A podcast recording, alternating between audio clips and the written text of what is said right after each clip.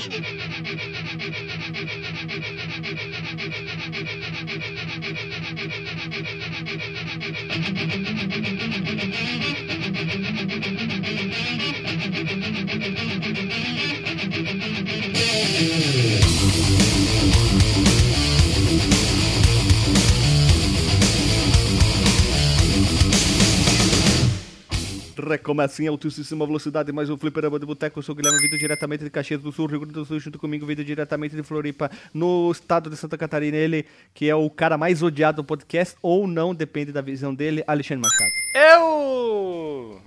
É pra imitar o Chapolin. O Chapolin, Chapolin Colorado. Não contamos com a minha participação no podcast. Não, é assim, eu, Alexandre Machado. Que combina mesmo, né? Ah, é, né? É verdade. Podia ser até o parceiro no do Chapolin Colorado, né? Parceiro? É, a pessoa, Chapolin Colorado e Alexandre Machado em O Sumiço do Rasgabucho. uma parada assim. As histórias de pirata e o que mais era do Chapolin? Sim, era o Pirata Alma Negra. Mas eu não me, é, que, é porque eu não me lembro, é porque eu não me lembro desses episódios e eu não sei em que momento que ele aparece. Todos somos piratas, audazes e temerários, livres e sanguinários. Somos os donos do mar. Tá bom então. Pirata Alma Negra, cara, era demais. Ô Éder, vou fazer, vou fazer, vou, vou, vou te atravessar fazer uma pergunta ao Éder.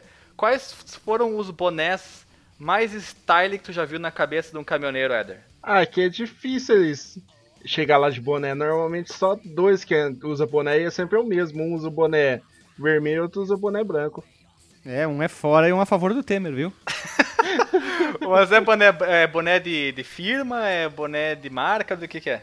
Não, boné de, de marca, essas. E, e, Um bom, sei lá que merda que é aquilo. Um é da Vans e um da DC. e camiseta, quais são as camisetas mais massa que tu já viu?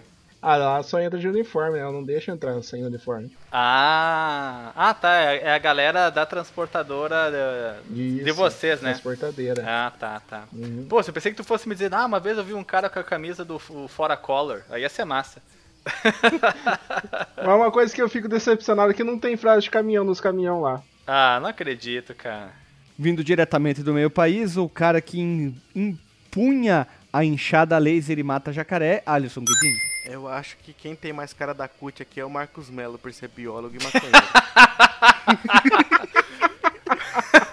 E trabalha. Não, Eita, pera, mas. Ele, ele, é- na verdade, ele, ele, é, ele tá em conflito, porque ele trabalha pro governo.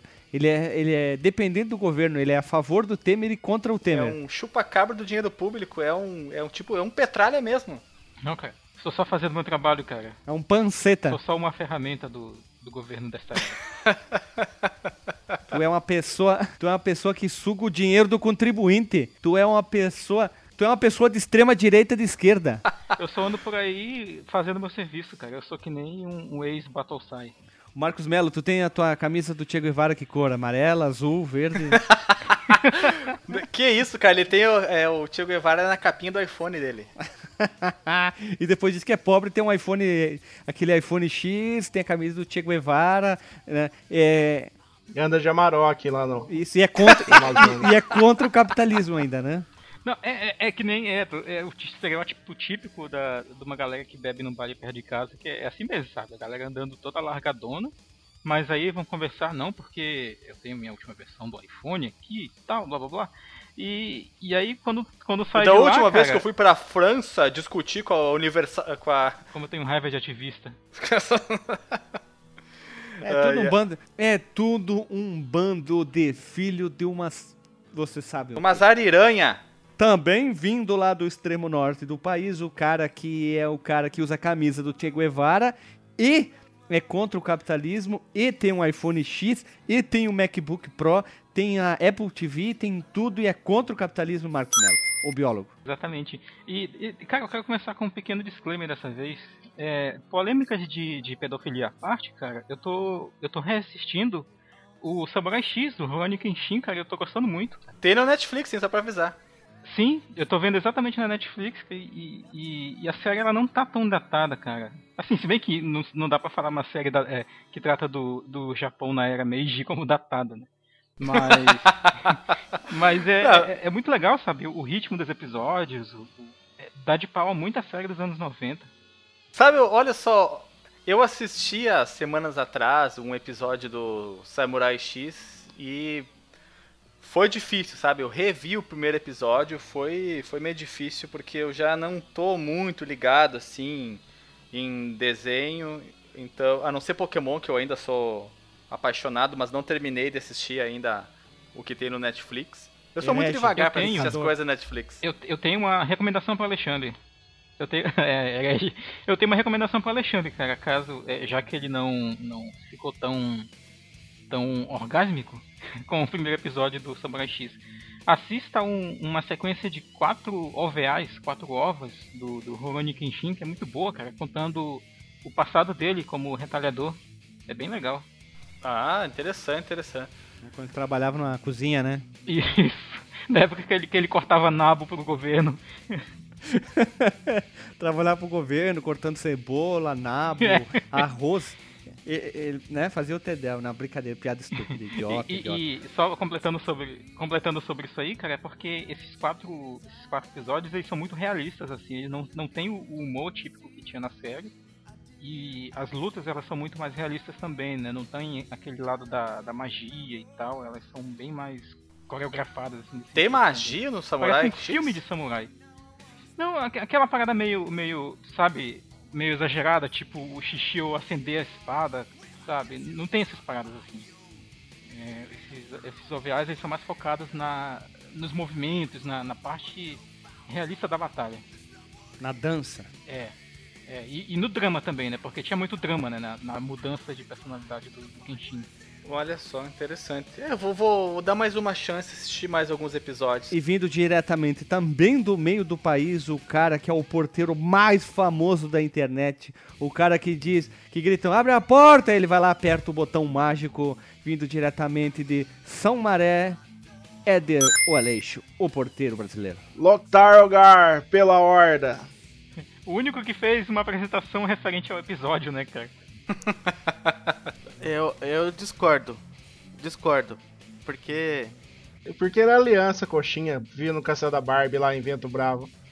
É, por- porque ele é favelado e mora no, no- nos bagulhos cheios de tábua, nas tendas lá, em, em, Ogri- em- Cara, até esqueci o nome daquela cidade que ninguém gosta lá. Ogrimar. Ogri- O- Orgrimmar. isso, Or- Orgrimmar. Alisson, o Alisson é Tauba. Taubas.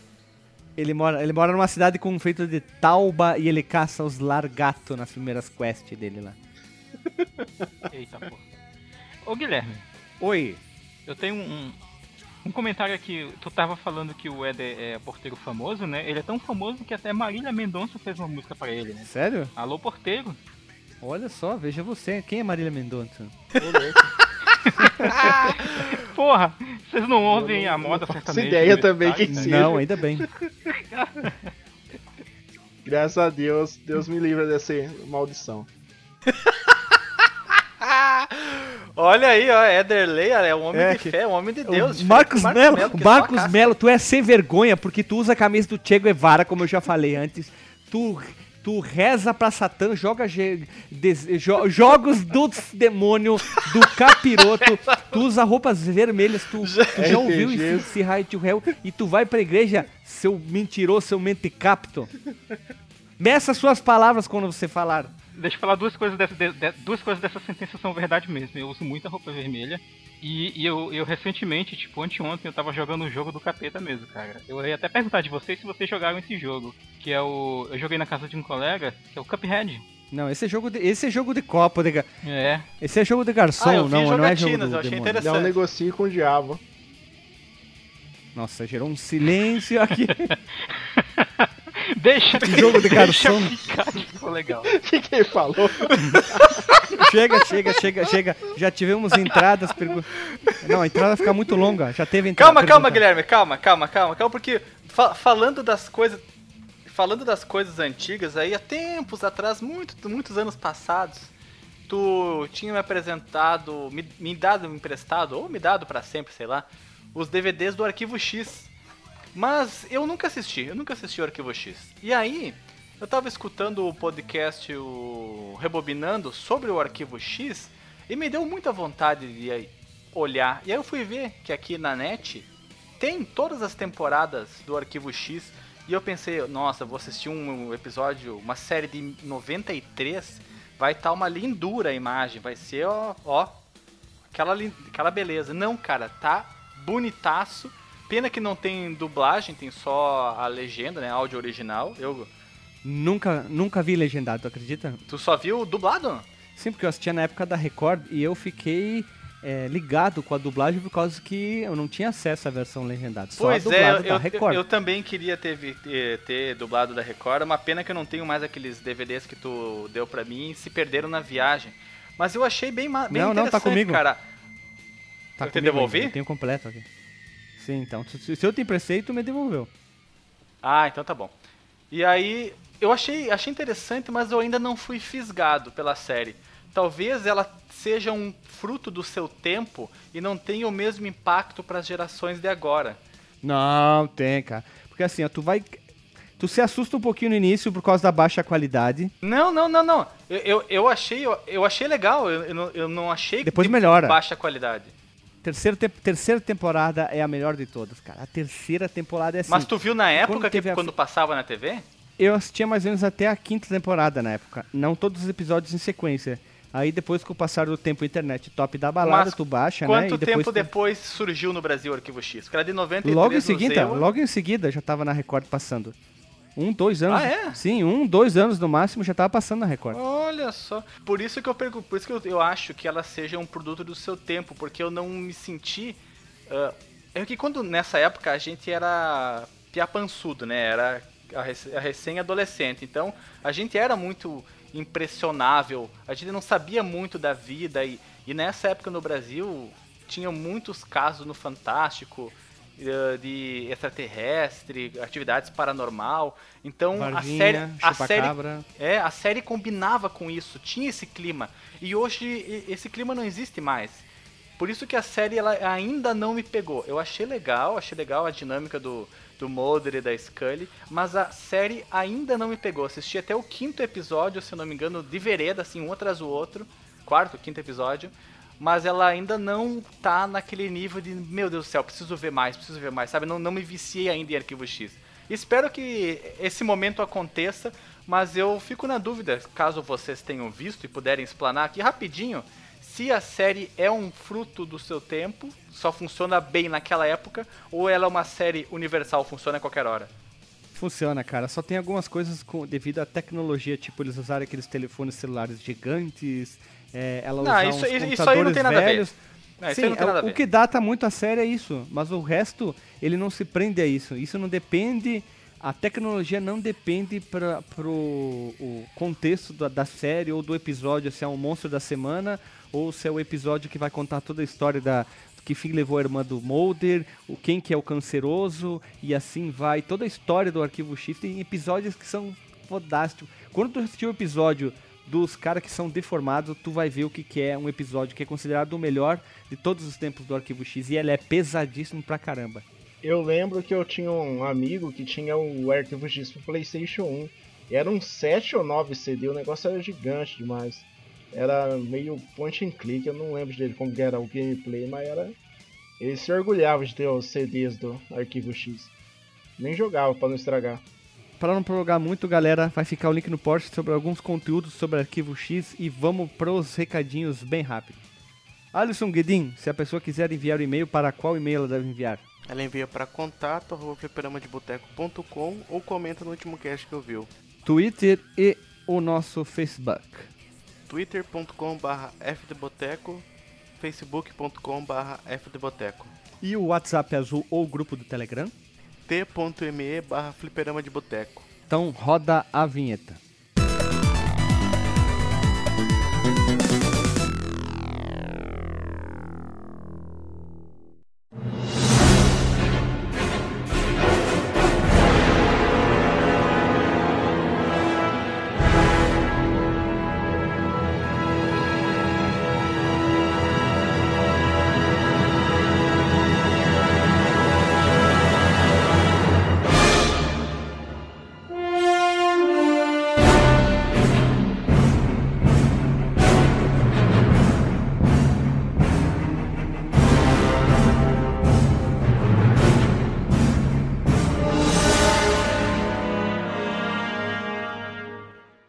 Voltamos após a vinheta, pessoal, e hoje o podcast é especial porque hoje é aniversário dessa Mega Ultra Blaster empresa, então nós estamos lançando hoje, dia 8 de fevereiro, um podcast em homenagem a uma das empresas mais queridas de todos os tempos, que é a Blizzard. Quem nunca deve ter falado Blizzard em vez de Blizzard?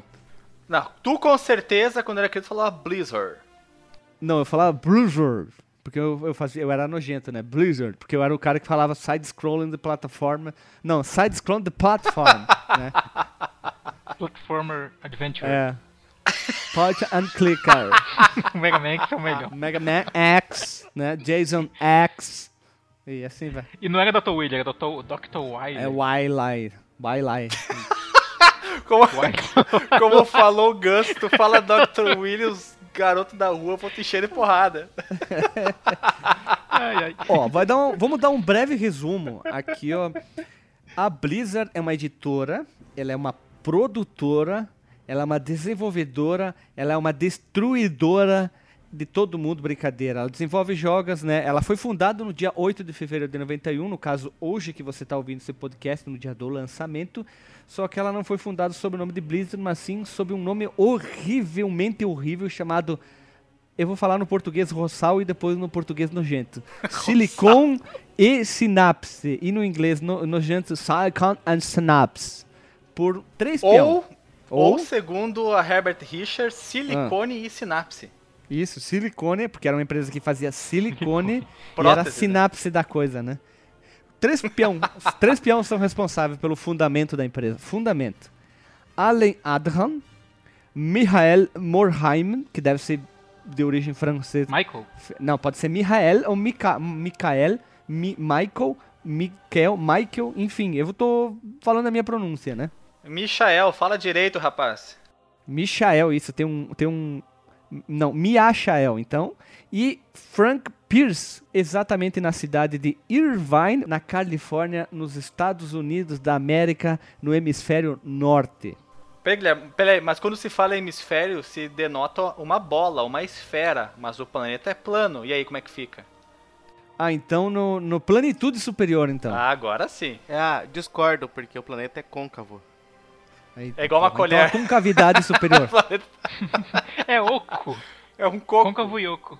A terra oca, então a, a ocacidade superior. Então pronto. A gente usou É, é todas as... convexa. É convexa a Terra. A Isso. convexidade superior. Então a gente já abrangeu todos. A não ser que alguém vai dizer que a Terra, sei lá, é em formato um papel higiênico. Se ela for quadrada, usa- é o quadrante É um. Doritos. é um Doritos da Terra. Pronto, cara. No ano de 94, a empresa enfim se tornou o nome mais conhecido que é usado até hoje, chamado Blizzard, e rapidamente, assim, a dois palitos, ela se tornou uma das mais populares e respeitadas, o que? Desenvolvedores de jogos da indústria. Eu lembro que quando eu joguei o War 1, foi a ver aquele logo da Blizzard surgindo logo no início do jogo, eu pensei, essa empresa é do catiço, hein? Essa empresa vai ser bagulhão, hein? Ia focar na, criança, na criação de não só de um simples jogo, tipo, vamos fazer um jogo é, simplesmente a pessoa joga e joga de canto. Eles criaram o quê? Uma experiência de entre- entretenimento, que é uma coisa diferente que a Blizzard sabe fazer como ninguém até hoje. Você pode não gostar de jogos da Blizzard, mas ninguém faz um CG ou um com- vídeo de computação gráfica, como você queira chamar. Quando elas vão lançar uma expansão do WoW, ninguém sabe fazer um vídeo como a Blizzard até hoje. Eles disponibilizam o vídeo, já tá lá em inúmeros idiomas, tá dublado em português, no caso, o nosso idioma, e tá lá a dublagem sensacional. Você quer ver os vídeos, assista um por um, você vai ver que os vídeos são bonitos até hoje, mesmo os primeiros da época do WoW. Os vídeos do Warcraft 3 também são top da balada até hoje. E a Blizzard, até hoje, ainda se mantém como uma referência em qualidade desde a sua fundação. Todo mundo diz assim, ah, esse jogo é foda porque é da Blizzard. É Nível Blizzard. Nível Blizzard, melhor ainda, o tua colocação, amigo Éder, nível Blizzard de qualidade, selo Blizzard de qualidade, as pessoas devem falar muito disso, né? E pra fechar esse breve introdutoramento, eu acho que no- na época os fundadores lá, os três, três fundadores lá, o Alan, o Michael, Michael, o Michael e o Frank, acho que eles nem iam imaginar que anos depois existiria existiria um evento que reuniria todos os fãs apaixonados pela Blizzard, que tem até um nome muito fácil de falar, que é o BlizzCon, que tu pode comprar ingresso on the line para assistir o evento e tem pessoas que são apaixonadas. Compra devem ter- ingresso pra não assistir presencialmente, é isso? Não, tu compra ingresso pra assistir on Isso, the line. Tipo, exatamente. tu quer assistir um evento e tu mora no Brasil. Tu não tem como ir até os Estados Unidos. Tu paga um X valor que não lembro quanto que é. Então tu vai ter acesso a todo o evento da BlizzCon por versão on the line, entendeu? Tu, tu não pode ganha viajar ainda até lá.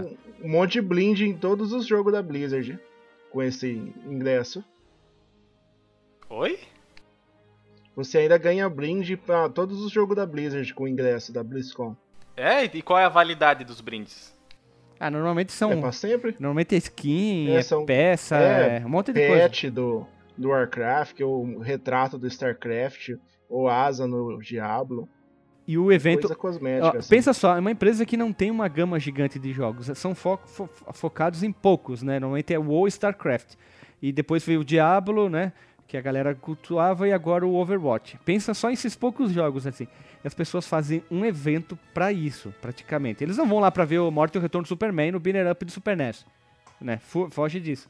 Claro que deve ter um painel, eu nunca fui, mas eu gostaria de ir. Deve ter um painel lembrando, assim, tipo, os jogos clássicos da Blizzard, relembre o que a Blizzard já fez no início. Deve ter alguma coisa muito, é, tipo, superficial, mas tá lá mostrando e os fãs são apaixonados. Eu sou um grande fã da Blizzard, isso eu nunca escondi, porque eles fazem Quem aqui coisa- já viu uma BlizzCon?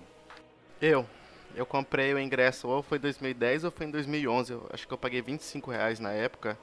ou- Ou 25 dólares. Foi o show do Ozzy Osbourne ainda. É, mesmo eu não estando presencialmente, só estando on the line, foi muito bom, cara. Eu assisti do começo ao fim, cara. Eu fiquei fissurado. Os ami- um- alguns amigos meus na época ficavam falando, ah, fica pagando pra assistir essas coisinhas, cara. Mas foi muito bom. E eu nem lembro o que, que eu ganhei de recompensa, mas foi alguma coisa no WoW. Acho que foi uma montaria, se eu não me engano. Mas isso aí, tipo, é de menos, cara. O, le- o mais legal foi poder assistir ao vivo. Hoje, acho que eles já nem vendem mais. O que, que te marcou nessa edição? O que me marcou foi o show do Ozzy Osbourne. foi muito foda. Ele chamou um japonesinho de 7 anos pra tocar ainda lá. É, tocou Crazy Train. É, tocou Crazy Train. E, e- e também teve o anúncio que eu tava mais esperando, né? Que era da do World of Warcraft, que eles sempre fazem anúncio lá sobre o jogo e sobre a próxima expansão. Ó, eu vou botar um, um valor aqui, eu não sabia o nome, eh, o, no- o ano exato, desculpa, de qual foi a primeira convenção, eu fui procurar aqui, foi em 2005, é isso aí. 2005 foi o primeiro ano da BlizzCon, em 28 e 29 de outubro, e teve um aproximadamente de 8 mil pessoas, depois esse número foi crescendo, né? Tu não quer esperar 50 milhões de pessoas no primeiro dia do evento, no primeiro evento, e depois aquilo foi crescendo. ó, 8 mil, 13 mil, 15, 20, 27 e hoje já passa de 35 mil pessoas nos eventos de dois dias. Ah, Eu, eu já assisti dois, mas não foi por meios legais, né? Daí não conta. E o mais interessante sobre a BlizzCon é porque, tipo, é o maior evento de uma empresa de desenvolvedora de jogos. Tipo, não tem nenhuma outra empresa que chega aos pés da, da Blizzard. Eu falo tem a desenvolvedora de Quake, jogos. Qua- QuakeCon, né? Também tem a. É, mas a QuakeCon Mas não é da QuakeCon desenvolvedora. Não é da Bethesda. Dos fãs só? É, começou na época lá dos caras que jogavam Quake, né? E, e foi indo. Mas é, é, é, é tipo a galera da Lan House. Tu falou o show do Ozzy Osbourne. Olha as bandas que já tocaram: Offspring, Tenacious D, Full Fighter, Ozzy, já citado, Blink 182, Metallica, Linkin Park, Muse ou Muse, sei lá qual a pronúncia certa, e não sei como é que você fala isso aqui porque deve ser Weird Al Yankovic, não faço ideia o que seja isso. Esses são das É principais. um cara que canta paródias. Ah, tá. Esses foram alguns dos shows que aconteceram na BlizzCon. Vocês podem ver que não é qualquer bandinha cover que vai tocar na BlizzCon, né? Pra tocar Ozzy e Metallica, que são as maiores bandas dessa lista que eu falei, de- tem o Foo Fighters também, que hoje é uma das maiores referências em bandas, né? É, mas uma coisa mais legal é que quem abre os shows, geralmente, é a própria banda da Blizzard que tem lá. Que todo ano muda de nome, por causa que todo ano o, o level cap muda, né? Level cap? é- Level 70, Tauren Chef. É. É, começou com, com o nome era é, level Level 60 Elite Tauren Chefin. É isso aí, ó. Achei aqui, ó. Cheftain, Cheftain, alguma coisa assim.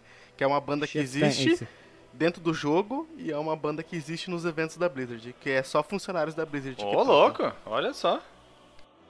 Inclusive no crédito do, do Warcraft 3 Frozen Throne é eles tocando The Power of the Horde. Pra terminar sobre a BlizzCon, tem pessoas que, que vão pra lá, elas fazem reserva de certos itens que tu tem direito a ganhar no evento e que quando tu tem que comprar, exemplo, quero comprar um boné, de verdade, boné de usar na cabeça, não dentro do jogo. Tu tem que reservar tal item porque isso se esgota rapidamente dentro do evento e tu vai lá e tu fica de mãos abanando. Mesmo que tu vá cheio da grana, fica sem nada porque é tudo, eles não fazem com um estoque gigante, é um estoque limitado para os fãs comprarem e logo se matarem por causa do item. E com esse assunto BlizzCon a gente termina. Ô Guilherme, Oi, só mais uma coisa. Os ingressos mesmo presencial acabam em minutos. Né? A hora que abriu o negócio logo já acaba, já vende todos os ingressos. Tão loucura que é negócio. Vai ficar na postagem uma imagem do logo da Blizzard hoje. O primeiro nome da empresa, que era o Silicone e, e e Synapse, vai ficar o nome, a imagem do logo que é horrível. E também uma foto da equipe, da primeira equipe da Silicone, que tem todos os fundadores e os funcionários. Tem três, três cartazes do Iron Maiden e uma do Exterminador do Futuro lá no fundo. Eles estão numa sala bem simplesinha, deve ser uma sala bem pequena, né? Mas é o interessante é ver. E eles estão mostrando Uma magnífica TV de 14 isso, polegadas. mostrando o Lost Vikings ou Lost Vikings, porque as pronúncias são totalmente diferentes, né? E destaque pro cara de bigode, que o bigode dele tá muito massa. Esse aí não saiu dos anos 70, né? Ele nasceu assim, vai morrer Ele vai assim. trabalhar de calça, tipo aquela pantalona, aquela boca de sino e chinela, sandália, sabe? Aquelas de couro, sabe? E meio no, no inverno e no, e no inverno põe uma meia só, sabe? E vai trabalhar. Ah, velho. Ah, tô programando aqui, ó. Tô declarando uma variável. Minhas variáveis tem tudo o nome da terra aqui, ó. É, Variável terra, variável mãe terra, sabe? São só coisa bonita. Então, mas vamos seguir o baile com a nossa bio- biografia Blizzard, né? Tá, nós vamos seguir na seguinte sistemática. São muitas citações, são breves descrições e citações do Pierce. Então nós vamos seguir como se você estivesse lendo um livro. Então nós vamos transformar essa biografia no quê? Num áudio... Audiodrama. Não, audiodrama... Audiobook. Graças a Deus, graças a Deus não é em japonês. Senão nós vamos ficar três dias aqui pro Alisson fazer o sotaque. Vamos lá. Pierce entrou para o mundo do desenvolvimento de jogos por acaso, apesar de sempre ter sido um gamer. Ele se formou em ciência da computação pela Universidade da Califórnia em busca de uma educação muito prática para conseguir um bom emprego e ganhar muito bem. Mas durante o curso ele conheceu Alan Adahan, que também gostava de joguinhos e sonhava em ser um desenvolvedor. Eu sonhava durante o colegial sobre quão incrível seria trabalhar com jogos, mas isso foi antes da internet, antes de termos acesso a toda essa informação que temos hoje em dia. Então, eu não tinha a mínima ideia sobre como trabalhar com isso ou em quais empresas. Mas quando nos graduamos e Alan disse que gostaria de fazer jogos, eu pensei a respeito e como ainda não tinha muito a perder, tomei a chance e fui fazer jogos. E aqui estamos 25 anos depois. Essa entrevista foi dada há dois anos atrás, né? Pra ficar bem claro. Né? Nos primeiros anos de trabalho, como qualquer empresa que começa do zero, mesmo o introvertido Pierce teve que trabalhar em muitas funções além de programador de jogos. Ele atendia telefone de suporte, recebia pessoas na porta e até montava os móveis do escritório. Esse é o conhecido como funcionário coringa. É um reflexo de quando você está começando algo novo. Há muito trabalho, há muitas tarefas que precisam ser realizadas e nós precisávamos estar dispostos a fazer quaisquer que fossem essas tarefas. Seja escrever código, montar móveis de escritório ou atender telefonemas de clientes. Nós poderíamos ter pago outras pessoas para fazer essas coisas. Mas tudo o que podíamos fazer é para guardar mais dinheiro para nossos jogos, nós fizemos. O trabalho, como sabemos, deu resultado. Após ganhar destaque com seus primeiros games próprios, Rock and Roll Racing, Link Triple Porsche do Fliperama de Boteco 52 e Lost Vikings, ambos de 93 para o Super Nintendo, a empresa foi adquirida em 1994 pela Dayton e Associates e começou a trabalhar em Warcraft, Orcs and Humans, que transformaria a Blizzard na grandiosa desenvolvedora que conhecemos atualmente. Foi em 1994, inclusive, que a Silicon Snaps mudou o nome e passou a ser chamada de Blizzard, após passar por um breve momento sendo chamada de Chaos Studios. E como vocês chegaram a esse nome icônico? por mero acaso? Nós queríamos nomear a desenvolvedora como Ogre Studios, Estúdio Ogro, mas a Davidson and Associates não gostou nem um pouco da ideia de uma de suas subsidiárias se chamar Ogro, enquanto eles estavam fazendo softwares educacionais para crianças. Então, Allen literalmente abriu um dicionário e começou a grifar palavras que fossem interessantes para o nome de nosso estúdio. E Blizzard foi uma dessas palavras. Talvez se Allen tivesse começado pela letra Z, o nome o, seria diferente. Zabumba Software. Tá, agora deixa eu perguntar. Tu falou, Eder, do Rock'n'Roll Racing. Esse jogo é legal, Pia.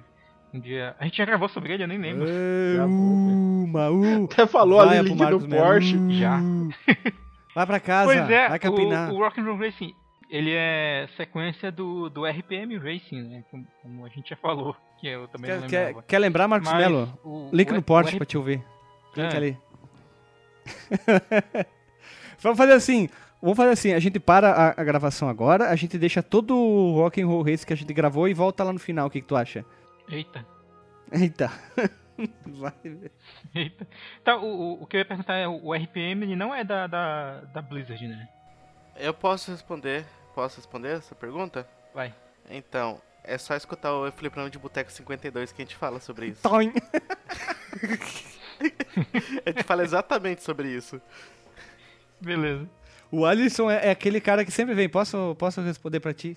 Ouço o po- o podcast e tal. É, já é, É. acho que é a quinta ou sexta vez, né? Quando Warcraft 1, no caso, ninguém saberia que tinha o 2, mas o Workers and Human foi lançado em novembro de 94, a Blizzard já era a Blizzard, no caso, já tinha trocado de nome, já tinha virado Blizzard como a gente conhece. E esse seria o nome da ponta da língua de todos os fãs de jogos de estratégia ao longo dos próximos longos anos. O que quer dizer isso? Quando as pessoas falavam, ah, tu joga o jogo de estratégia, aquele da Blizzard, você joga aquele dos orcs e os humanos, Warcraft, então virou tipo um referência entre os jogos de estratégia, apesar que muita gente fala muito do Age of Empires que veio na mesma época dos anos 90 com a Microsoft. Em 95, a continuação Warcraft 2, Tides of Darkness, seria lançada e sua expansão Warcraft 2, lógico, Beyond the Dark Portal chegaria um ano depois. Eu tive acesso do Warcraft 1 em 97 e em 98 também eu tive acesso ao Warcraft 2 e foi assim a uma coisa muito foda na vida, porque eu fiquei maluco. Eu já era maluco pelo 1 e quando tive acesso ao 2 foi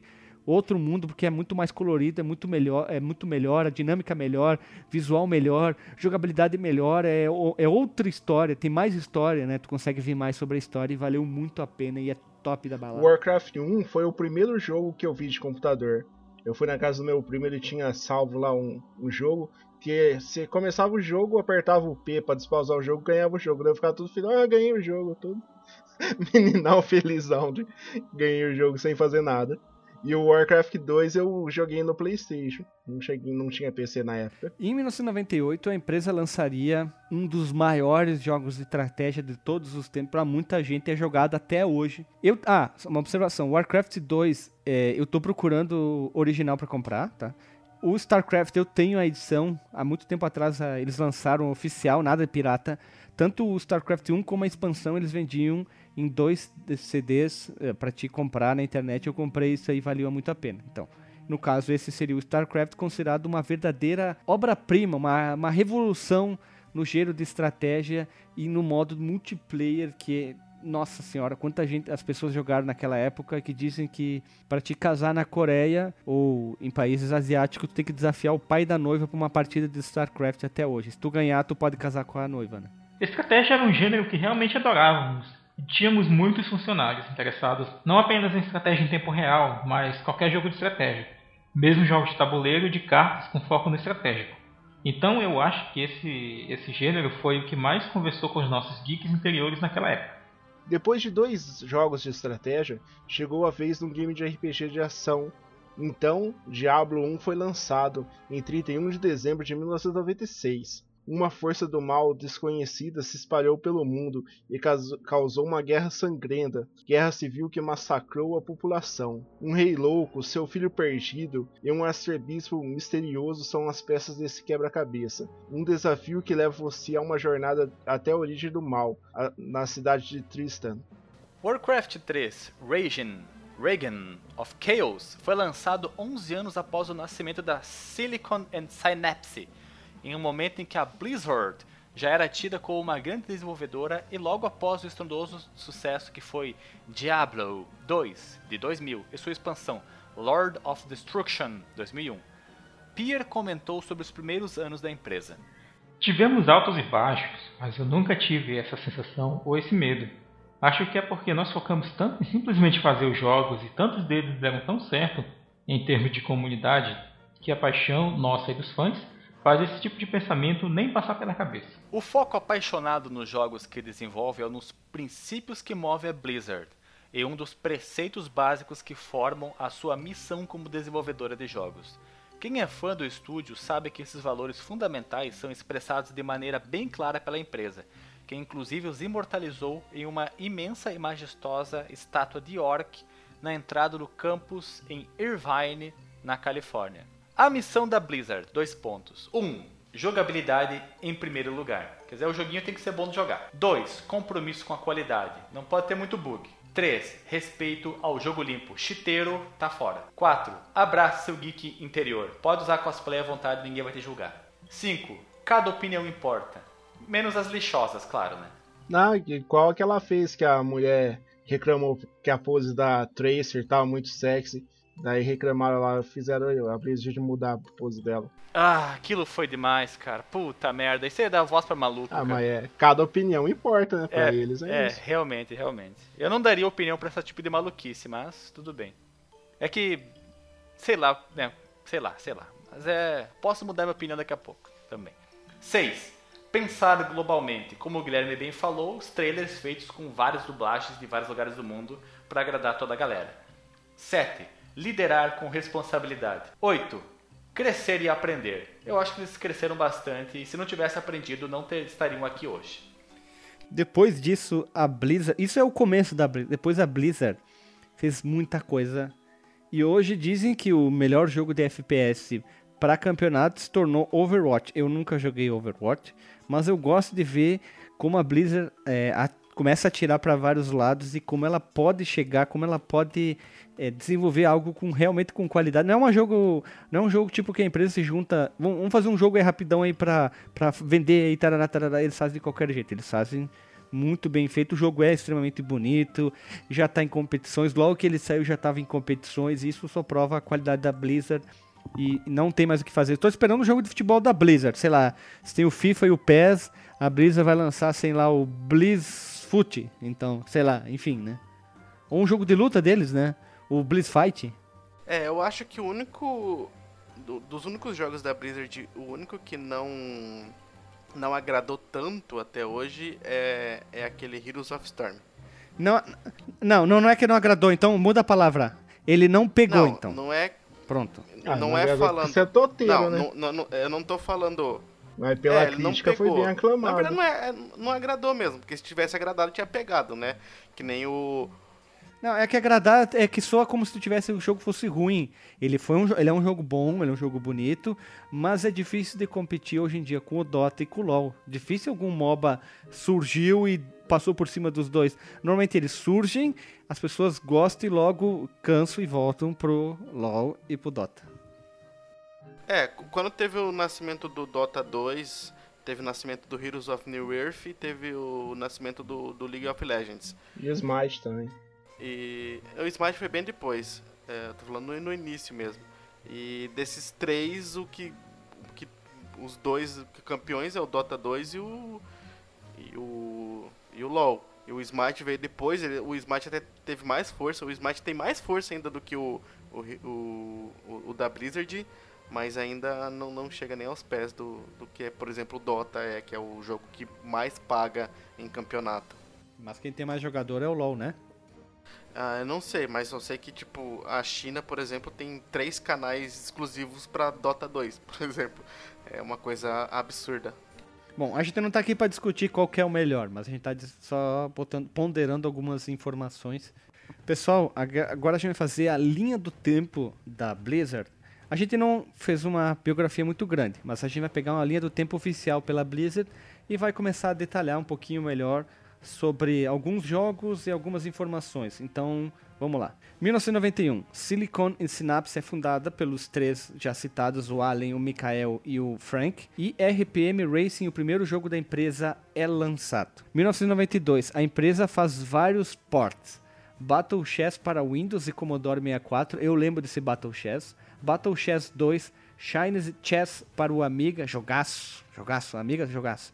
J.R.E. Tolkien's The Lord of the Rings Volume 1 para o Amiga, jogaço. Castles para o Amiga, Micro League Baseball para o Amiga, Lexi Cross para Macintosh, Devorak on Tightening para Macintosh e The Lost Viking é lançado para Amiga, Amiga CD32, MS-DOS, Mega Drive e SNES. Eu acho que o Lost Vikings vale um, um podcast que é um jogo que tem muita gente que é fã até hoje, gosta pra caramba e e, o person e os personagens têm esse easter egg dentro do Rock and Roll Racing. Então valeria muito a pena. E aquela foto que eu citei no início do podcast é, é, é deve ser no início aí, nessa época de 92, no máximo 93, porque eles estão posando com Lost Vikings ou Vikings, então deve ser final de 92 aproximado. 93, Rock and Roll Racing é lançado para o Mega Drive SNES. A gente já gravou um podcast dedicado ao jogo, então vocês podem ouvir com o link aqui está aqui embaixo na postagem. Lost Vikings e Rock'n'Roll Racing dão à empresa o prêmio de melhor desenvolvedora do ano pela Video Game Magazine. Deve ser um prêmio muito foda para uma empresa que tem três anos, é tipo, ó, dois anos. Ó, vocês ganharam um prêmio aqui, né? Não importa qual, mas deve ser muito bom. A empresa troca o seu nome de Silicon Synapse para Chaos Studio, que durou um pouco tempo, como a gente já citou. 1994, a empresa troca o nome de Chaos Studio para Blizzard Entertainment e nunca mais mudou. Tem esse logo até hoje que é foda pra caralho. Warcraft Orcs and Humans é o primeiro jogo lançado sob o selo de Blizzard Entertainment. A gente não falou quase nada de Orcs 1, Warcraft 1, desculpa, porque a gente vai gravar um episódio sobre Warcraft. Então lá a gente vai entrar muito em detalhes sobre Warcraft. Eu acho que ficar falando sobre detalhe de desenvolvimento, história aqui vai matar muito do assunto do podcast. Mas o Warcraft tem é, uma parcela muito importante em jogos de MMO e de estratégia, e jogos de estratégia medieval. Enfim, claro que teve jogos antes, mas o Warcraft 1 vale um podcast só para ele. Vai ser um podcast bem longo porque tem muita informação para dar. The Death and Returns of Superman, lançado para o Super NES. Tem gente que odeia esse jogo, eu não sei porque eu gosto. É um binner up bem difícil para o Super NES que conta a morte e o retorno. Ele mostra o Superman, tu começa é, jogando com o Superman, difícil. depois ele tu luta contra o Apocalipse, tu morre, e depois tu vai jogando com os personagens que surgem após a morte do Super NES, do Superman, desculpa, não do Super SNES. E é um jogo bacana. O que eu acho estranho nesse jogo é que quando tem dois inimigos junto, e você vai dar soco, ele só acerta em um, não acerta os dois ao mesmo tempo. Tava jogando agora, me frustrei muito com isso. Mas o jogo é legal, é meio escurão, assim, meio estilo Zack Snyder. É meio dark mesmo. Eu ia, ia, falar que o Alexandre, ele adianta, né, a parte da morte, né? Hã? Cara. Não pegaram, porque tu falou que tu, tu, tu, tu morre quando tu chega no apocalipse, sim. né? É, daí o, o é Alexandre verdade, jogando, ele morre antes. Ah, sim. Isso. Sim, ele morre no primeiro inimigo. A gente nunca vai gravar um episódio sobre esse jogo, mas tem uma coisa legal nesse jogo é que tu tem a possibilidade de agarrar o inimigo, como em qualquer jogo de binner up, e não só socar ele, fazer um agarrão, derrubar no buraco, é, é atirar ele contra a parede. Então tu pega o inimigo, tu joga contra a parede, ele se esborracha contra a parede que fica de fundo e às vezes cai item. Isso eu acho que é uma das melhores coisas que tem no jogo. E poder voar também. Quando tu tá com o Super NES, tu pode voar. Superman, falei errado de novo. A gente pode falar dele num futuro episódio, sei lá, numa parte 2 do Beat'em Ups é, menos conhecidos, né? Que a gente tem só uma parte dele. Pode ser. Eu acho que ele é mais conhecido porque foi desenvolvido pela Blizzard e por ser o do Superman pelo todo o resto. Se fosse um, uhum. um binner up sobre personagens não conhecidos, criados, originais, ninguém ia lembrar até hoje. É, ou então, beat'em ups esquecidos. É. Blackthorn é lançado para Super Nintendo, MS-DOS, Mac OS e Sega 32X. Esse aqui merece um podcast. Esse é um jogo que tem muitos fãs até hoje. É um jogo bonito. Eu tive a oportunidade de jogar no SNES e no DOS. É claro que nunca vi no Mac e nunca vi no Sega 32X. Mas é um jogo bonito e tem um visual bem é, dark. Lembra um pouco do Warcraft 1. Ele tem aquele visual bem obscuro, bem escurão. Eu acho um jogo bonito até hoje. Vale a pena sim gravar um podcast sobre Blackthorn. É, eu zerei. E a versão do 32X, Guilherme, tem. Ah. É, tem uma fase a mais ainda. Olha só, então vale a pena só. Fica a dica pra gente gravar ainda esse ano Blackthorn. 1995, nós temos o League Justice Task Force. É um jogo de luta muito ruim, lançado pro Mega Drive e pro NES. É um dos piores jogos de lutas que eu já vi pro Mega e pro SNES. É muito ruim mesmo. Lerdão, travado. É, eu via muita gente jogar isso em locadora. Um pouco antes de chegar o Play 1 naquela locadora que eu falei, o pessoal jogando assim, tipo gurizadinha mais nova, tipo, tinha uns 8, 7 anos jogando, achando legal, mas o jogo é muito, muito, muito ruim, um dos piores jogos de luta já lançados, assim. Ô louco. O pessoal que fez esse jogo esqueceu de ler a primeira regra, né, da Blizzard lá, né, de jogabilidade É, em primeiro mas- lugar. Isso. É que naquela época não tinha, né, eles não, Não tinham tinha, ainda não tinha pensado. a Um Missão. código. Isso. Blizzard.com é lançado e a empresa finalmente tem um lar oficial nessa novidade que é a rede internacional dos computadores conhecida como World Wide Web, como o Pitbull sempre fala no início das músicas, Miss World Wide Web. Então, Blizzard.com em 95 já tem o endereço do site, os caras já tinham um pensamento lá na frente, mas em compensação eles não tinham pensado ainda num jogo bom de luta, né? Eles criaram um site, mas esqueceram de fazer um jogo de- bom de luta. Warcraft 2 Tides ou Tides of Darkness é lançado para DOS. Que jogaço, cara. Eu quero conseguir a versão original do Warcraft 2. Se alguém tem, tanto do 2 e da expansão, em- com caixinha original, entre em contato comigo, por favor, que Warcraft 2 é outro jogaço, jogado.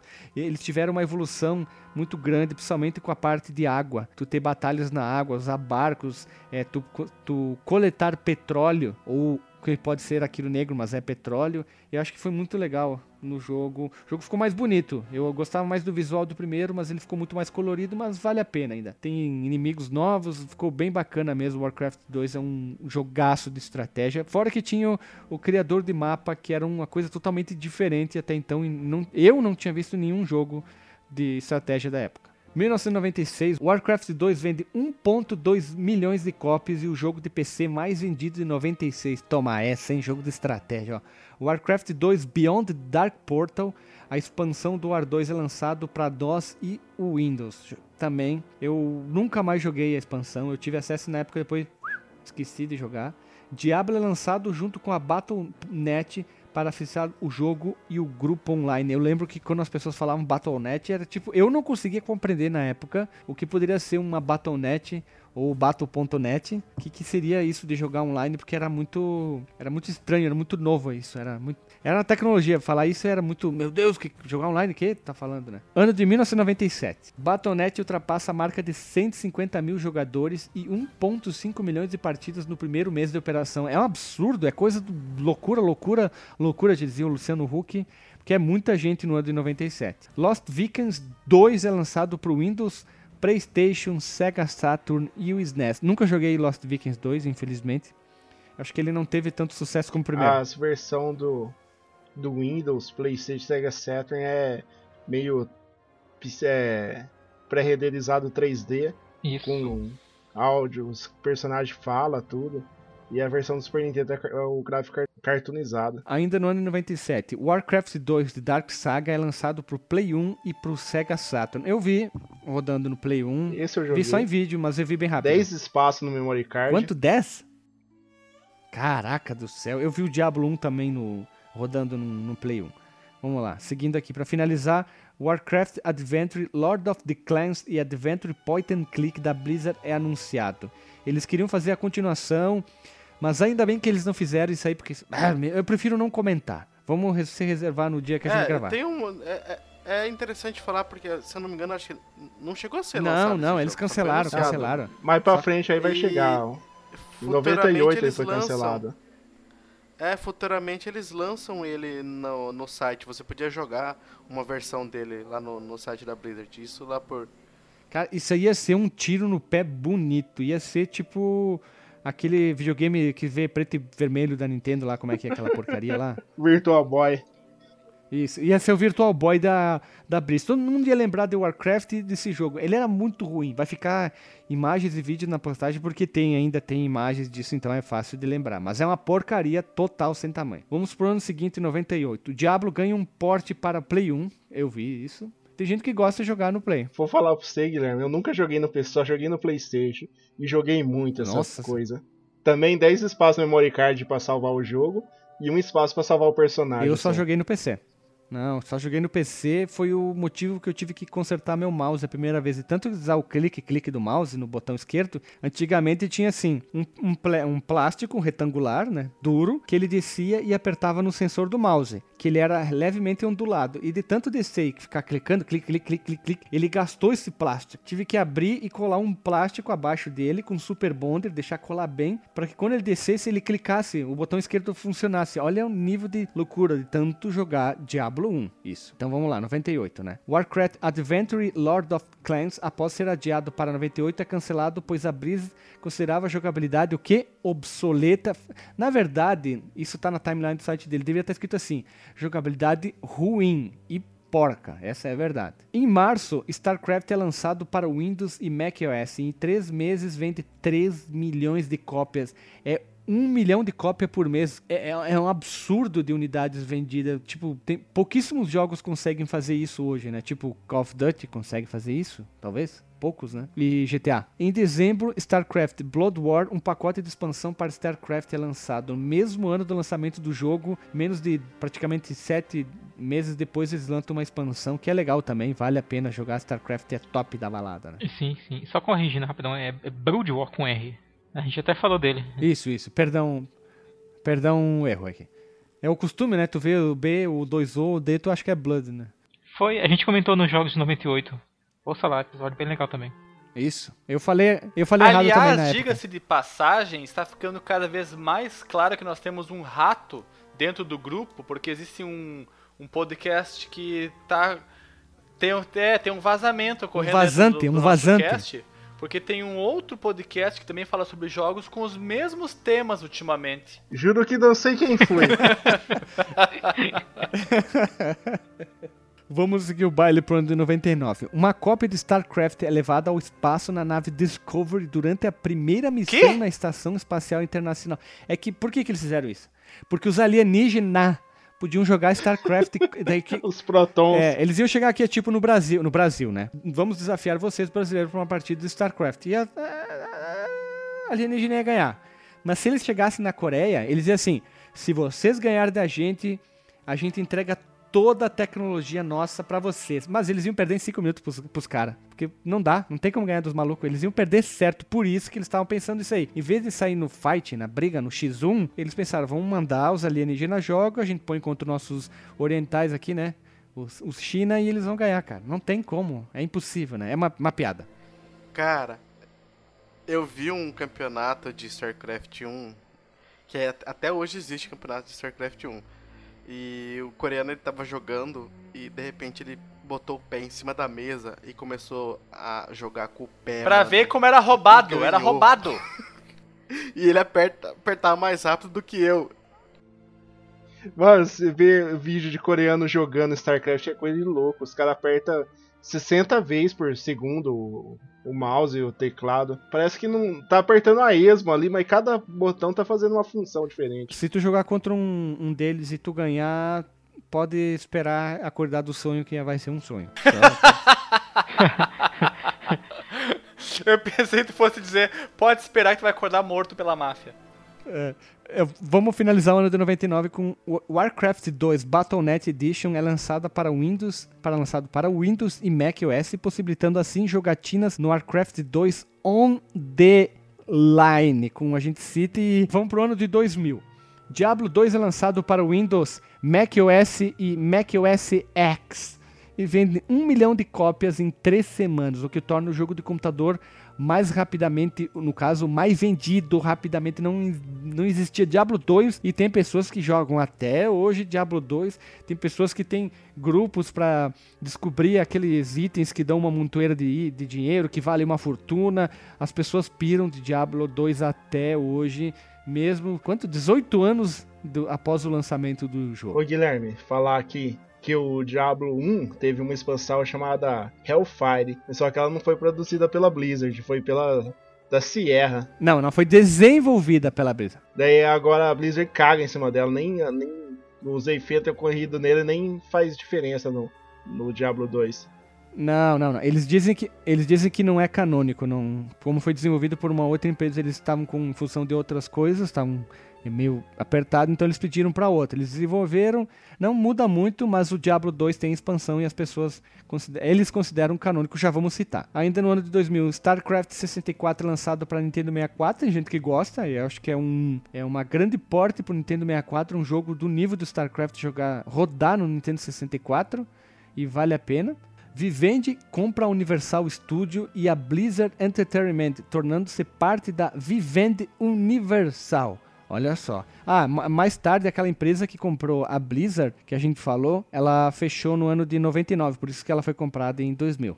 É, e outra informação, outra informação que não vai ter aqui na pauta é que a Vivendi também comprou a GVT, né? A GVT, quando foi a melhor empresa de internet do Brasil, que dava de graça pra você o World, World of Warcraft, era por causa disso. Uhum. O jogo, né? É, tá certo, é, bem certo. E oferecia desconto na mensalidade. Isso, tinha desconto a também. mensalidade também. É isso aí, bem lembrado. Mas isso faz bastante tempo. 2010 foi isso. O que eu ia comentar é que eu não sabia que a Vivendi era, nessa época, tava tão, tão poderosa assim, cara. Veja você. O ano de 2001, Diablo 2 Lord of Destruction, um pacote de expansão para o Diablo 2, é lançado para Windows, macOS e OS X. Diablo 2 ali ó, bombando. Enquanto o StarCraft, ah, o jogo e a expansão saíram no mesmo ano, eles deram uma segurada, porque acho que eles não tinham nada para lançar no ano de 2001. Eles queriam sempre todo ano lançar alguma coisa. Já pulamos para o ano de 2002. Warcraft 3 é lançado para Windows, macOS, macOS X e se torna o jogo de PC vendido mais rapidamente da história.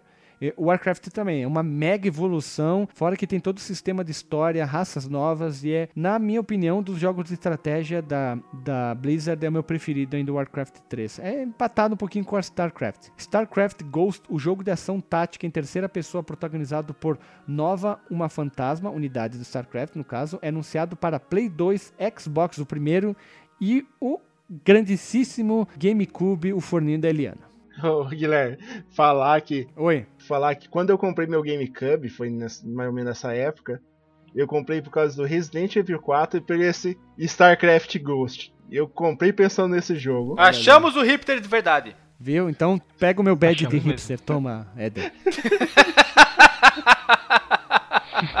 O Eden agora. Eu ele tenho te- olha aí, ó, Alexandre. Ele teve o GameCube, olha aí. Ele tá escondendo Nossa isso, Minha isso vai ficar-. E isso vai ficar pulando de um em um. Vamos lá então. Ano de 2003. Ó, o, o Game Boy Advance ganha a versão The Lost Vikings, Rock'n'Roll Racing e Blackthorn. É, vale a pena, vale a pena, vale a pena. Compre a sua versão. War 3, The Frozen Throne, um pacote de expansão para o War 3, lógico, é lançado para Windows, macOS, OS X e vende 3.5 milhões de cópias, tornando-se o oitavo jogo da Blizzard a chegar em primeiro lugar em vendas. É um absurdo, é um tapa na cara de muita empresa hoje. E aí, vocês poderiam ter o amor pelos fãs como eles têm da Blizzard, só que vocês falta muita humildade, jogabilidade em primeiro lugar, simplicidade, é, ouvir, o- como fala lá no, como é que é lá na missão da empresa, que é cada opinião importa, vocês demoraram muito para ouvir. Pensar globalmente, vocês não sabem. Lide- liderar com responsabilidade, vocês nunca fizeram isso. Crescer e aprender é isso que vocês menos fazem. E tomara que vocês sejam comprados pela Microsoft e comecem a administrar um pouquinho melhor e acabe com essas putaria que vocês fazem. Vocês poderiam ter a EA Com, sei lá, ou o que for, e vocês não têm porque vocês são uma empresa que está se tornando tipo a Ubisoft, que muita gente uma época odiava por causa do, do Assassin's Kleber. Vocês estão em pior que todo mundo. Só uma observação que aqui sabe o que acontece com quem pode ser, com quem é digerido pela Microsoft, né? Morre, né? Que nem aconteceu com a Rare. Não, não morreu, né, cara? eles Morreu, vão fazer cara, o quê? Eles foi vão pegar todas as IP, mais de como 10 o pessoal anos e fez o não que pode da falar em vida? português, né? Não, não vamos podemos comparar a EA com a Rare, né? É outra coisa. A Pra Rare começar, não, é não- Rare que se fala, é Harry. Hare Krishna. Rare, isso. O que, que a Microsoft vai fazer o quê? Vai pegar todas as propriedades as principais, vai deixar exclusivo na, pelo Xbox e vai continuar mantendo a mesma equipe a desenvolver, só vai acabar com essas putaria. Porque eles já eles mudaram muito a forma de trabalhar, eles estão indo muito bem. Cara, o que, que é o Microsoft eu Game Pass, acho- cara? Você não fala mais nada. Isso já é um tapa na cara, cara. Eu acho que o Killer Instinct, da forma como ele tá sendo liberado aos pouquinhos, eu acho meio sacanagem. Eu acho que É não. a mesma coisa que o Street 5. Ah, então as duas. ah, uma começou a merda e a outra continuou, cara. Eu não acho legal isso. É o porco falando do sujo, né? Não tem o que fazer, né?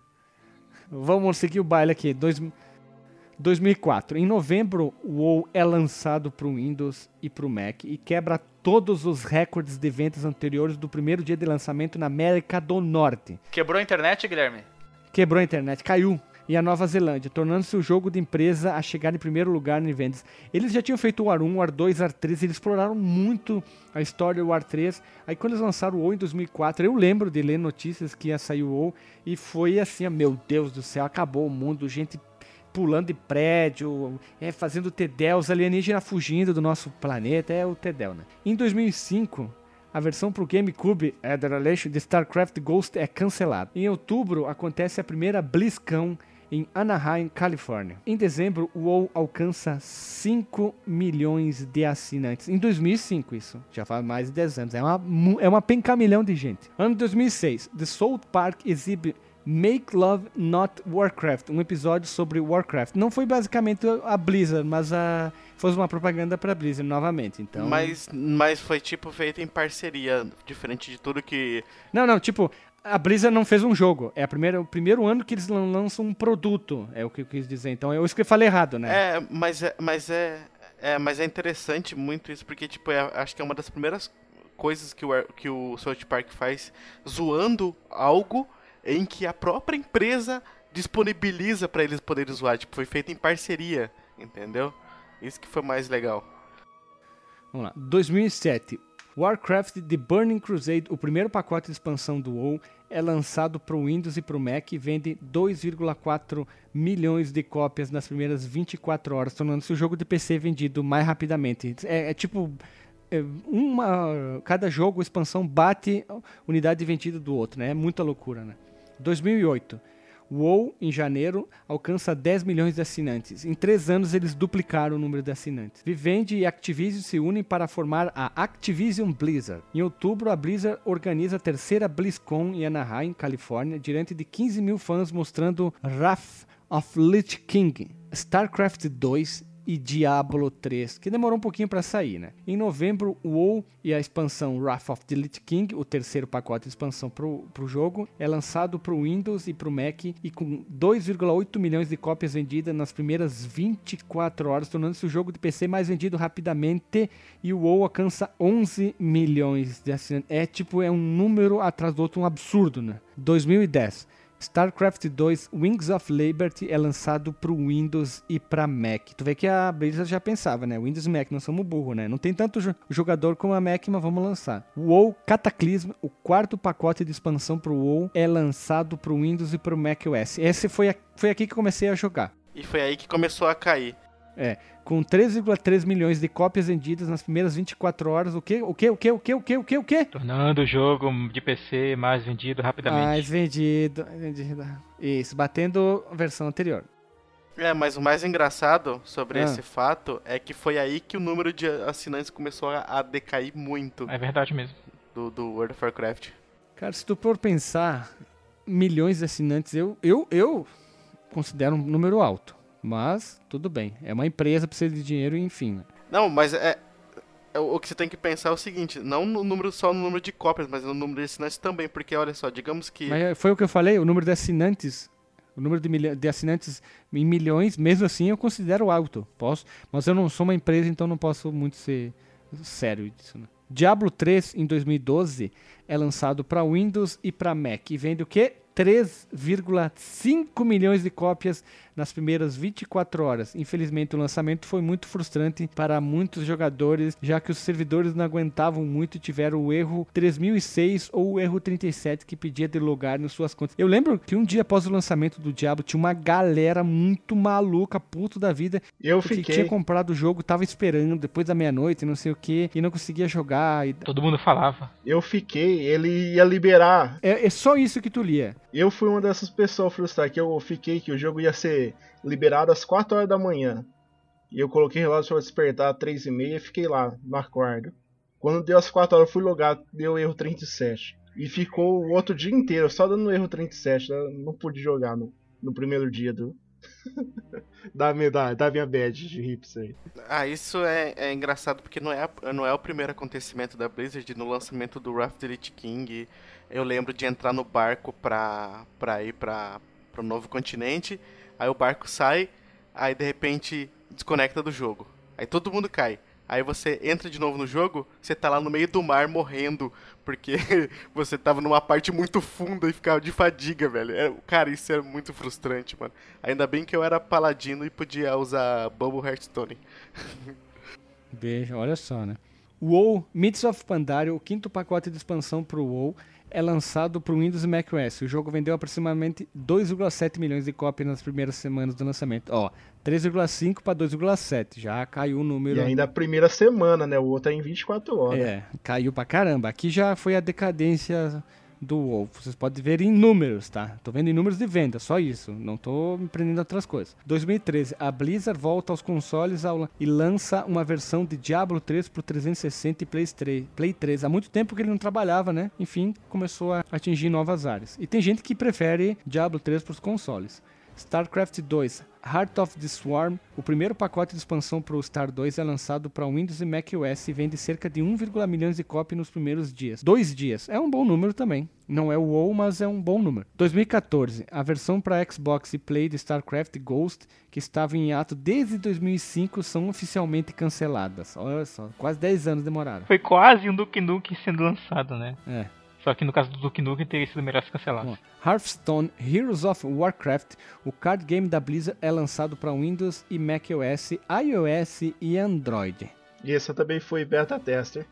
Ó, Diablo 3 Reaper of Soul, a primeira expansão do Diablo 3 é lançado para Windows e macOS. Vende mais de 2,7 milhões de cópias em sua primeira semana. É um bom número também, não é qualquer um que vende 2.7. Diablo 3 Ultimate Evil Edition é lançado para Play 3, Play 4, 360, One. A Ultimate Evil Edition contém tanto o Diablo 3 quanto seu pacote de expansão Reaper of Souls. Ainda em 2014, WoW Warlords of Draenor, a sexta expansão do WoW, é lançada para Windows, macOS e vende 3.3 milhões de cópias nas primeiras 24 horas. Aí deu aquele, opa, subimos em unidades vendidas. É, antes tinha um subido número baixo nas primeiras, primeiras semanas, agora nas primeiras 24 horas. Não foi os 3.5, mas foi um bom número. 2015, Heroes of the Storm, o MOBA da Blizzard, é lançado para Windows e macOS. Ainda no mesmo ano, Star 2 Star 2 Legacy of the Void, o segundo pacote de expansão do jogo, é lançado para Windows e macOS e vende 1 milhão de cópias nas primeiras 24 horas. O outro vendeu 1.1 não foi nos, em dois dias. Aqui já melhorou o número, né? Porque foi um dia. Em 2016, Overwatch, o jogo de tiro em primeira pessoa da Blizzard, é lançado para Windows, macOS, Play 4, One e alcança a marca de 7 milhões de cópias vendidas na primeira semana. Ótimo número, perfeito, não tenho o que reclamar. E o, o, jogo aqui no Brasil, o jogo custa 250 pila, né? Em junho, o filme do WoW, o primeiro encontro de dois mundos, é lançado. E ele é baseado É no universo bosta. do WoW contra a história do primeiro. E conta mais ou É. menos a história do primeiro jogo, né? Tem umas coisinhas ali. Porque é uma bosta. O, Alisson sempre com os seus palavreados muito chulo. Eu gostei. Como, co- com- como É o lore do ti. Warcraft, ele é uma bosta. Totalmente bosta. Como filme, ele é bom. Eu gostei. Ele, eu gostei. Ah, vocês são tudo uns hereges. Herege é o caralho, cada um tem seu gosto.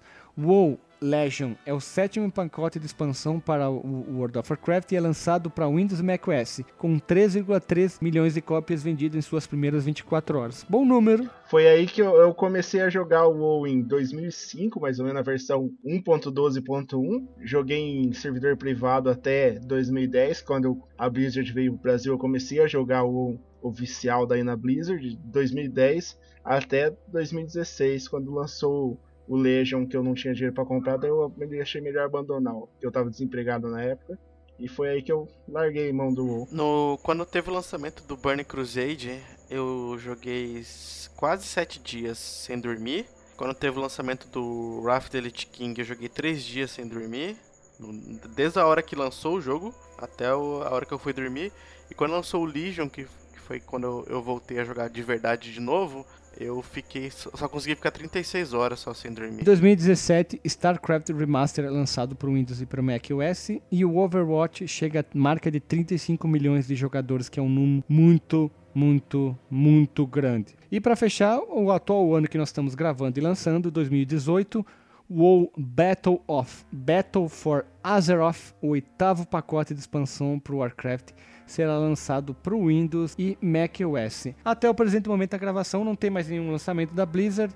Talvez saia no dia do aniversário da empresa, a gente não sabe. Qualquer coisa a gente põe em correção em texto. Mas a nossa timeline, essa pequena, homela- pequena homenagem a essa empresa tão querida dos videogames se encerra por aqui, né? E vamos rodar a vinheta pro disclaimer.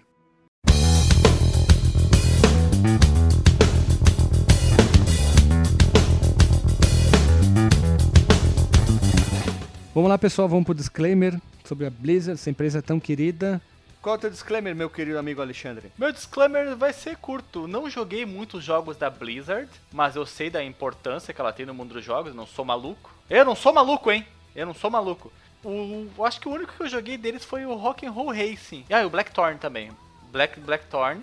Nunca joguei Lost Vikings, Lost Vikings, mas parabéns, parabéns pela empresa. Foi legal conhecer a história dela em mais detalhes. Foi legal ver vocês comentando suas experiências sobre cada um dos jogos, que vocês são mais jogadores de videogame do que eu. E o mais surpreendente de tudo foi saber que Éder Aleixo, o porteiro brasileiro, é o verdadeiro hipster de todos nós. É, Marcos Melo, por favor, grave seu disclaimer. Muito bem. Bem, tal qual o, o Alexandre Machado, cara, eu, eu joguei poucos jogos da, da Blizzard, mas é uma empresa que eu respeito muito. Os jogos lá da época dos consoles, no começo deles eu joguei alguns, o Lost Vikings, o Rock'n'Roll Race que nós gravamos, que eu não lembrava que nós tínhamos gravado. O Blackthorn também, mas nunca, nunca terminei porque ele era meio difícil. O, e eu também, eu eu era muito ligado aos consoles nessa, nessa minha, nesse meu período, né? Mas ah, é uma empresa muito respeitada aí pelos jogadores de, de computadores, né, de PC, desde aquela época inclusive. E é uma empresa muito séria, cara. Ela, ela tem um, um mojo, né? Ela tem uma filosofia de trabalho que eu admiro bastante, cara.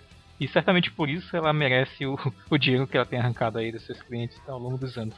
Palmas pra Blizzard. Ok, então. Éder, qual é o teu disclaimer?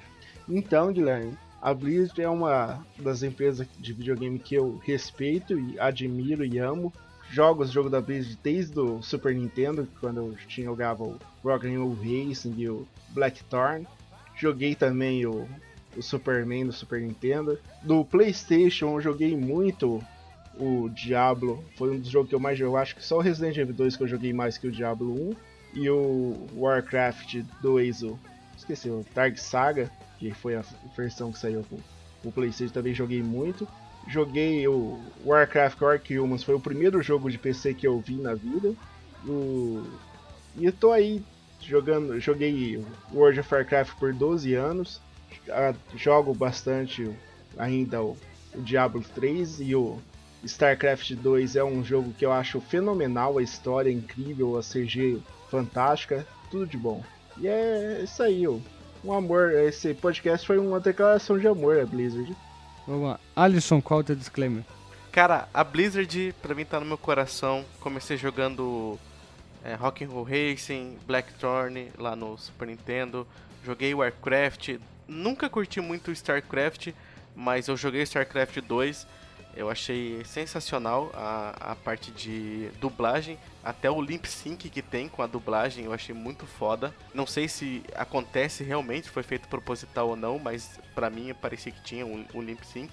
É, Diablo, nunca fui tão fã. Eu sei de histórias aí de, de pessoas que hoje são empresários por conta de Diablo 1 e 2, que vendiam itens lá e hoje tem lojas de videogame. Eu entendo a importância do jogo. O Warcraft foi o que mais me chamou a atenção na, na Blizzard por todo o lore que existe dentro do Warcraft, que é um lore muito sensacional. E foi por isso que eu acabei me apaixonando por é, World of Warcraft e comecei a jogar em 2005 e tô aí até hoje. O meu disclaimer é simples. A Blizzard é foda, dificilmente ela cagou no pinico, como muitas empresas fazem. Rock'n'Roll Racing é um jogo que eu joguei muito na minha vida. Gosto muito do Warcraft 1, 2 e 3, sou muito fã. Joguei por alguns anos o WoW junto com ali, depois eu acabei parando, desisti, vi que não ia levar lugar nenhum na minha vida. Não é ruim o jogo, mas tava perdendo muito tempo. E gostaria de voltar a jogar jogos da Blizzard. Gostaria que ela fizesse outros tipos de jogos, não só focasse nesses jogos é, online, online, online, que eu não sou o maior fã de jogos online. Mas a Blizzard é, sabe como fazer um jogo. Apesar de não ser hoje em dia um grande é, comprador de produto deles. A Blizzard é uma ótima empresa e vale muito a pena. E era isso. É isso aí. Até semana que vem, pessoal. Feliz aniversário, Blizzard. É, patrocina nós e um beijo na bunda e até.